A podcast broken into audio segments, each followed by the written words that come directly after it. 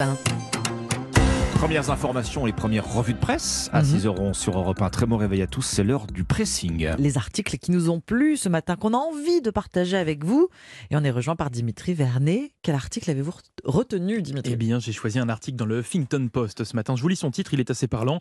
Le nombre de petits lacs augmente sur Terre et ce n'est pas une bonne nouvelle. Puisque oui, Des petits lacs. des petits lacs, oui, de moins d'un kilomètre Ah carré, oui. vous allez le voir. Puisque oui, avec la création de lacs artificiels ou avec la fonte des glaciers, le nombre de lacs explose sur notre planète. En 35 ans, leur superficie totale a augmenté de plus de 46 000 kilomètres carrés, ce qui est énorme pour que vous arriviez à vous représenter. C'est en fait un peu plus que la superficie de la Suisse. Oui, Mhm. c'est un peu plus qu'un pays, hein, donc euh, voilà, c'est quand même énorme.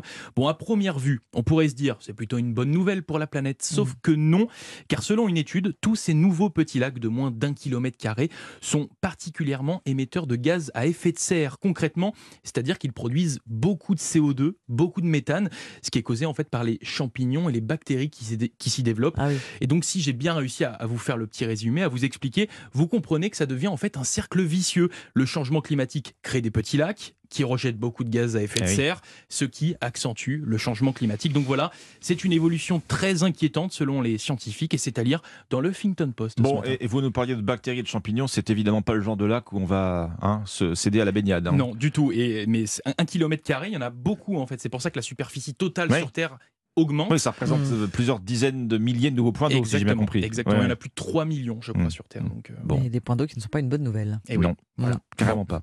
Votre sélection, Un reportage du Parisien qui nous emmène dans un gymnase de Pantin, en région parisienne, dans un gymnase rempli de sable après le célèbre beach volley. Voilà donc le beach tennis, des pieds enfoncés dans du sable à l'abri toute l'année. L'offre est forcément très alléchante. Il fait pas froid, il fait pas chaud, il n'y a pas de pluie.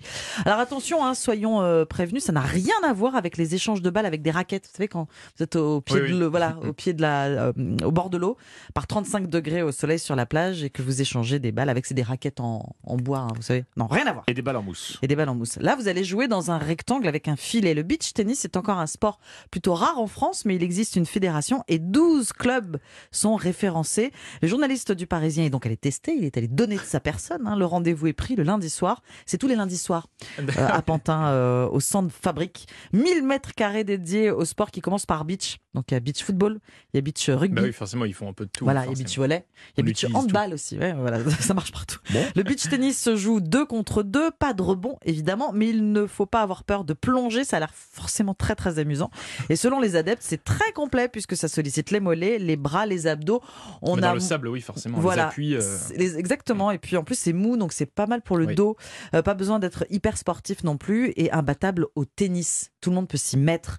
Ludique, mais sérieux. Figurez-vous qu'il y a un mondial de beach tennis et que l'île de la Réunion est une des étapes majeures. La Réunion étant l'épicentre de la pratique française. Voilà, le beach tennis, c'est toute l'année et c'est dans le Parisien. Si vous avez envie de J'ai envie changer de sport. oui. Si vous avez envie d'essayer, regardez. Alors j'ai quelques j'ai quelques images. Enfin, on voit on voit mal dans l'article, hein, mais euh, voilà, c'est. Ça a l'air un petit peu dur vu d'ici le sol, non? Enfin, faut faire Mais non, Mais c'est de du toute façon, sable. C'est du sable, c'est du non, mais oui, beach c'est du volley sur sable, la mais plage? non, mais il faut toujours faire attention à la réception quand même. hein, euh. Mais dans n'importe quel sport et n'importe quelle bien surface. sûr, bien sûr. Voilà, bon, vous vous mettez quand au beach tennis, Ombline Oh bah demain. Hein ah bah non, on n'est pas C'est lundi. le lundi. Lundi, C'est le pro- lundi prochain. Lundi prochain.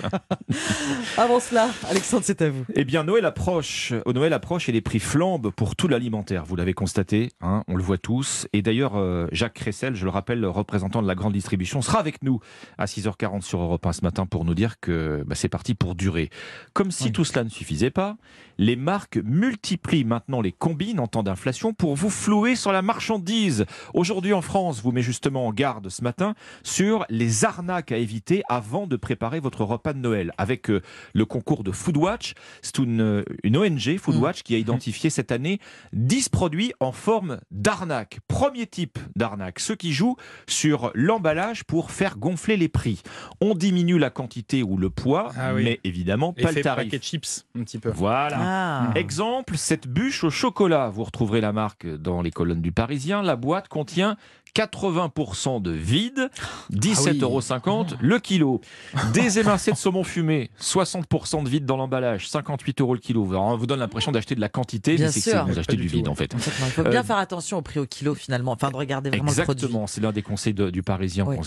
Euh, célèbre chocolat euh, pyrénéen, 6 chocolats ont été retirés de la Ah oui. boîte de 30. Alors pas du tout pour faire baisser le prix, là encore, au contraire, le prix lui augmente dans le même temps de d'accord. 18%.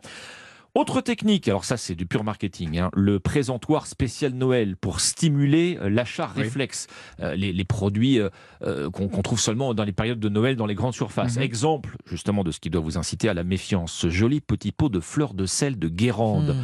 3 euros, 25 grammes. Vous faites la conversion, ça revient à acheter du sel à 120 euros le kilo. Waouh. Bah alors les enfants, je veux dire, à ce prix-là, autant acheter du foie gras. Ah hein. oui, c'est clair. Oui. Euh, euh, dernier type de tromperie, les emballages qui survendent la composition. Typiquement, euh, l'exemple donné par le Parisien, ce rôti de dinde aux morilles. Miam miam, excellent. Miam, miam. Les morilles, champignons très saisonniers, très appréciés et donc autrement dit très chers. Bah oui, tiens, quand on regarde la liste des ingrédients, surprise, la farce de cette dinde contient 0,9% de. Oh là. Bon, Sommes-nous les dindons de la farce Je, je, je crois je bien. vous oui. laisse Ah juge.